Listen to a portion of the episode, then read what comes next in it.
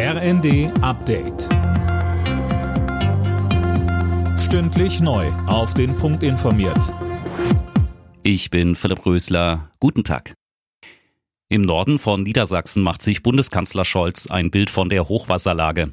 Nach einem Rundflug über die besonders betroffenen Gebiete ist er jetzt mit Niedersachsens Ministerpräsident Weil in Pferden an der Aller. Dort stehen unter anderem Gespräche mit Betroffenen an. Neben Niedersachsen sind auch Teile von Sachsen-Anhalt weiter von Hochwasser betroffen. Sorge bereiten vor allem die völlig aufgeweichten Deiche. Bundeskanzler Scholz hat zu gegenseitigem Respekt und Zuversicht im neuen Jahr aufgerufen. In seiner Neujahrsansprache sagt Scholz, viele pessimistische Prognosen seien nicht eingetreten. Finn Riebesell. Die Inflation ist gesunken, Löhne und Renten steigen, die Gasspeicher sind randvoll. Das macht die Herausforderung unserer Zeit nicht kleiner, aber das gibt Mut, dass wir ihnen gewachsen sind, so Scholz. Die Menschen in Deutschland hätten sich gegen den Wirtschaftseinbruch gestemmt, Energie gespart und rechtzeitig vorgesorgt. Mit Blick auf die zahlreichen Krisen sagte Scholz, unsere Welt ist unruhiger und rauer geworden, aber wir in Deutschland kommen da durch.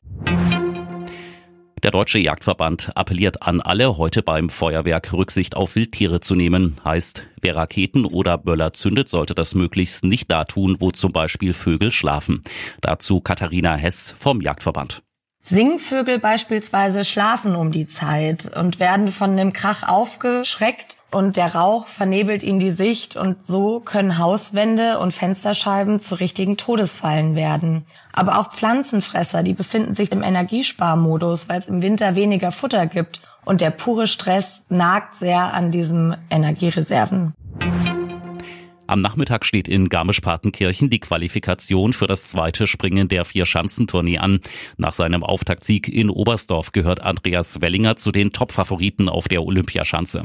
Er liegt derzeit in der Gesamtwertung ganz vorn. Alle Nachrichten auf rnd.de